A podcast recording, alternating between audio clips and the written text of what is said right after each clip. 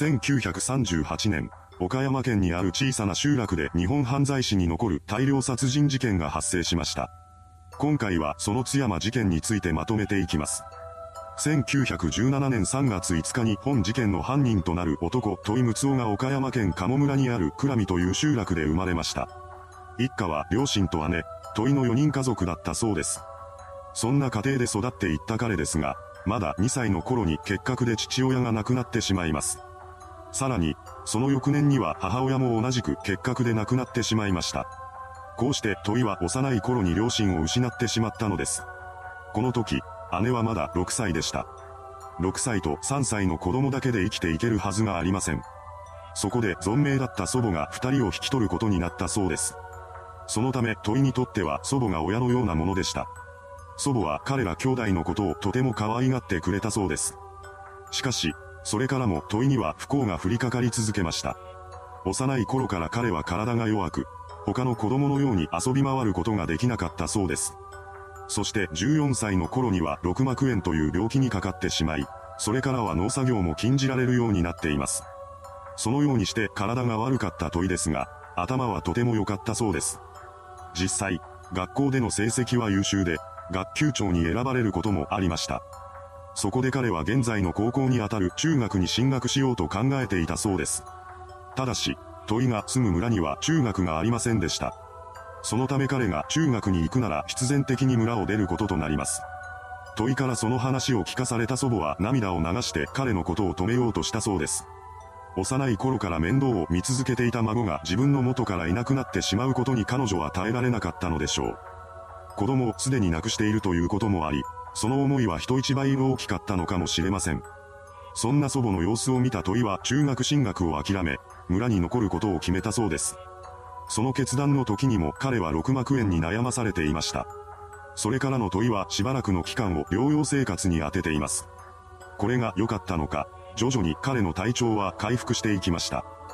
そうして健康になってからの問いは村の青年会に参加したりするなど、精力的な姿を見せていたそうです。そして時は流れていき、1934年になります。この年、戸池に大きな変化が生まれました。姉の結婚が決まり、彼女が家から出て行くことになったのです。幼い頃に両親を亡くしているということもあり、問いは姉に対して深い愛情を持っていました。その影響なのか、姉が嫁いでからの彼は引きこもりがちになってしまいます。問いは家の屋根裏を改造してそこでほとんどの時間を過ごすようになりました。とはいえ、完全に引きこもっていたというわけではなく、時々外に出ては近所の子供たちと村で遊ぶこともあったそうです。ある日、そんな彼の元に一人の男がやってきます。この男はもともと同じ村に住んでいた一歳年上の友人で、当時は大阪と村とを行ったり来たりしていたそうです。問いにとって彼はいわゆる悪友だったらしく、村に帰ってきては金をせびったりしていました。また、それと同時に女遊びを教えてきたりもしたそうです。これがきっかけで問いは異性に対する興味を強く持つようになります。それからの彼は多くの女性と関係を持ちたいと考えるようになっていきました。そんな中、1936年に安倍貞事件が発生します。安倍貞事件とは安倍貞という女が妻の元に帰ろうとした不倫相手の正規を切断したという事件です。この事件はその衝撃性から当時大きな話題になり、世間の人々は多くの関心を寄せていました。問いもそのうちの一人だったようです。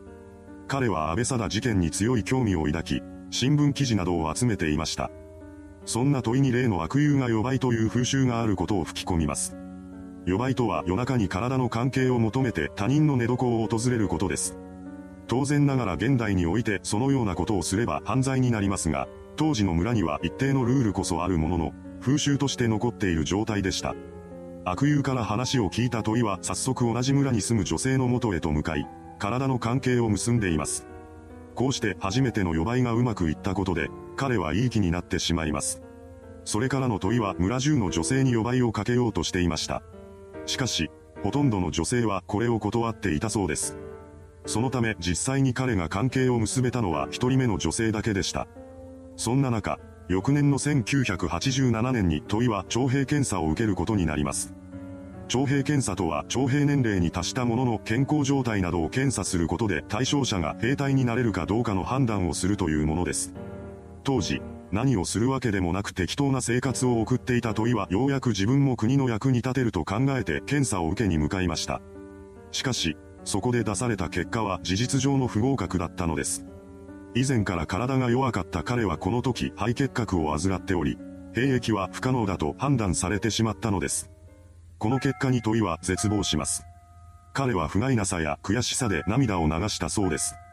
そんな問いに追い打ちをかけるように、唯一体の関係を結んでいた女性が彼の悪口を村中で言いふらすようになってしまいます。彼女がなぜそのようなことをするのか、問いには心当たりがありませんでした。そこで怒りや悲しみなどといった感情に苛まれた彼は、そうした負の感情をぶつけるかのようにルールを無視して予売をしようとしてしまいます。そんな問いの振る舞いは、彼の孤立をどんどん加速させていきました。そして気づいた頃には誰も彼のことを相手にしなくなってしまったのです。すべては自業自得だったのですが、トイ自身は他の村人たちに対して憎悪をかき立てていました。その頃から彼は危険な行動を見せるようになっていったのです。徴兵検査に落ちた後の問いは狩猟免許を取得し、対猛獣用のブローニングという猟銃を購入しています。その後の彼はブローニングを持って毎日のように山へと向かい、そこで射撃練習をするようになっていきました。さらに、ブローニングを持った状態で集落中を夜中に歩き回ることもあったそうです。そうした問いの様子を目にした近隣住民たちは当然彼に対して恐怖を感じるようになっていきます。そんな村人らをはために、問いは日本刀などといった刃物までをも買い集め出しました。彼は武器を集めることで体の弱い自分が強くなったと思い込みたかったのです。大量の武器を買い込むことで気が大きくなった問いは村の女性を脅すような形で呼ばいに行こうとします。しかし、その脅しに女性らが屈することはなく、結局は拒絶されてしまいました。この出来事によって彼の評判はさらに悪くなっていきます。そのため一緒に暮らしていた祖母は肩身の狭い思いをすることを余儀なくされました。そんなある日、祖母は家の中で衝撃の光景を目にします。なんと、彼女が飲む味噌汁に鳥が謎の薬品を混ぜ込んでいたのです。それを目にした彼女は家を慌てて飛び出し、近所の家へと駆け込みます。そして、孫に殺されると訴えたことで、警察を呼ぶことになりました。話を聞きつけた警官は集落を訪れ、問い宅の家宅捜索を行います。その際、問いは味噌汁に入れていた薬品の正体が胃薬であると必死に訴えていたそうです。ただし、その真相は分かっていません。いずれにせよ、彼のことが危険だと判断した警察は猟銃免許の取り消しと武器の押収を決定したようです。これによって問いは集めた武器を失うことになってしまいました。この騒ぎがきっかけで、彼はさらに孤立してしまいます。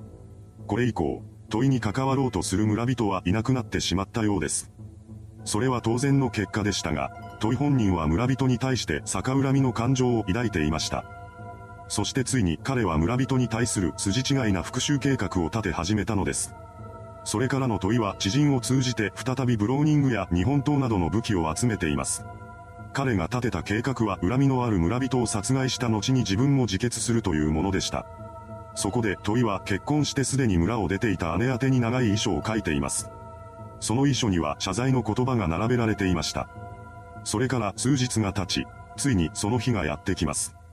1938年5月21日の午前1時半頃、村人が寝静まって辺りが静かになったことを確認した問いは犯行の準備をし始めます。真っ暗闇の中でも計画通りに動けるようにと、彼は懐中電灯を体に縛り付けました。その上で問いはブローニングと何本かの刃物を携帯しています。それから計画が実行に移されました。彼がまず最初に向かったのは祖母の寝室です。自分と姉の親代わりになって育ててくれた祖母でしたが、彼女も殺しのリストに入れられていました。その理由は一人残ったとしても大量殺人犯の祖母として生きるのは辛いだろうと考えたからだそうです。そんな身勝手な理由で、問いは寝ている祖母に斧を振り落としました。これによって彼女は亡くなってしまったのです。それからの彼は躊躇なく村人らの家を襲い出します。問いは次々と恨みのあった相手を襲撃していきました。これによって村はパニックに陥ります。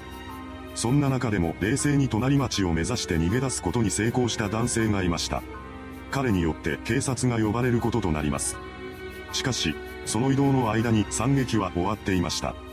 たった1時間半の間に問は11軒の家を襲い、30人もの村人を死に追いやったのです。